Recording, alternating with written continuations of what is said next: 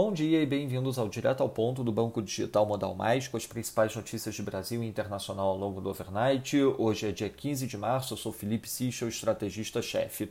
Começando pelo Brasil, em relação ao Ministério da Saúde, o presidente Jair Bolsonaro ainda não encontrou substituto para Pazuello, cuja saída iminente foi anunciada ontem em diversos veículos de comunicação. Bolsonaro reuniu-se ontem à tarde no Palácio da Alvorada com Ludmila Abrão Rajar, que chegou a ser anunciada como a nova ministra pelo presidente da Câmara, Arthur Lira. Nossa pesquisa de redes sociais Modal Mais AP Exata mostra que Ludmila já está sendo atacada veementemente entre os grupos mais alinhados ao bolsonarismo, dado suas posições em termos de combate à pandemia. A coluna do Lauro Jardim, agora há pouco, já mostrou que Ludmila deve recusar o convite hoje ao longo do dia. Já a coluna do Estadão volta a destacar a possibilidade de indicação do deputado Dr. Luizinho, que com quem estivemos em um round trip político exclusivo Modal Mais BAF no começo de fevereiro. Caso o ministro da Saúde Eduardo Pazuello deixe o governo, o inquérito aberto contra ele no STF deve ser enviado à primeira instância. Em relação à base de apoio do presidente Bolsonaro, segundo valor, a manifestação de ontem por intervenção militar em defesa do presidente marcou também um completo divórcio entre o bolsonarismo raiz e seus eleitores na elite econômica. A partir do primeiro fim de semana de março, grupos que compartilhavam mensagens de crítica ao STF e Congresso passaram a compartilhar conteúdos que vão da crítica contundente ao impeachment do presidente. Em relação a ferrovias, previsto para ser apreciado pelo Senado, o marco legal das ferrovias deve voltar à mesa de negociação na casa. O governo resolveu fazer sugestões ao relator da matéria, Jean Paulo Prates. Ao todo, são nove propostas de mudança no texto que devem suscitar discussões sobre a possibilidade de migração entre os regimes de concessão e autorização, o que o Ministério da Infraestrutura rechaçava em princípio. O objetivo é tentar aprovar a matéria ainda este mês. Fora isso, diversas matérias chamam a atenção sobre o movimento do Copom esta semana e os riscos iminentes de inflação. Passando para o setor internacional sobre a vacinação, a Holanda decidiu interromper a vacinação com o imunizante da AstraZeneca, isso depois da Irlanda ter feito o mesmo ontem. A empresa, por sua vez, afirma que não há evidência de aumento da coagulação do sangue nas 17 milhões de pessoas já vacinadas na União Europeia. Total de reações adversas registradas foram 37 até agora. A Alemanha afirmou, em todo caso, que seguirá utilizando o imunizante da AstraZeneca.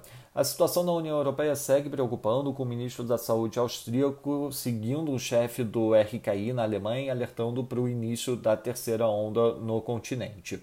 Nos Estados Unidos, segundo fontes, o Biden prepara um plano de elevação de impostos para subsidiar programa econômico de longo prazo. O plano deve reverter algumas das medidas adotadas por Trump, elevando a taxa corporativa de imposto para 28%, aumentando o imposto de renda para aqueles que ganham acima de 400 mil dólares ano e reduzindo preferências de pass-through. Não há decisão sobre imposto sobre grandes fortunas, como sugerido por Warren ou Sanders. Em relação ao Brexit, a União Europeia deve tomar medidas legais contra ações unilaterais do Reino Unido para a mudança dos protocolos da Irlanda do Norte. As medidas que devem ser tomadas podem terminar por levar o Reino Unido para a Suprema Corte Europeia. Na China, a produção industrial year-to-date, year-over-year, avançou 35,1%, acima do esperado 32,2%. Já as vendas no varejo avançaram 38,3%, abaixo do esperado 53,4%. E Fixed Asset Avançou 35%, abaixo do esperado 40,9%. A produção de alumínio e aço cresceu para níveis recordes no começo do ano, tal qual a produção de energia e refino de petróleo. Já o PIBOC injetou 100 bi de yuan em operação MLF com taxa de 2,95%, outros 100 bi vencem hoje.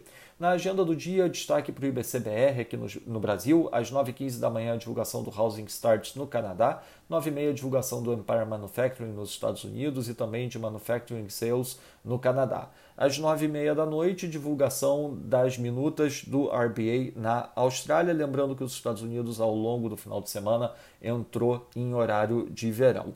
Nos mercados, o dólar index avança 0,11%, enquanto o euro enfraquece 0,24%, peso mexicano avançando 0,12%, enquanto o ZAR sul-africano avança 0,44%, já a lira turca avança 0,61%. No mercado de juros, o Treasury, título americano de 10 anos, fecha 1 basis points, enquanto o Bund, título alemão de 10 anos, fecha 2 basis points. Já no mercado de ações, o S&P futuro sobe 0,32%, enquanto o DAX avança 0,28%.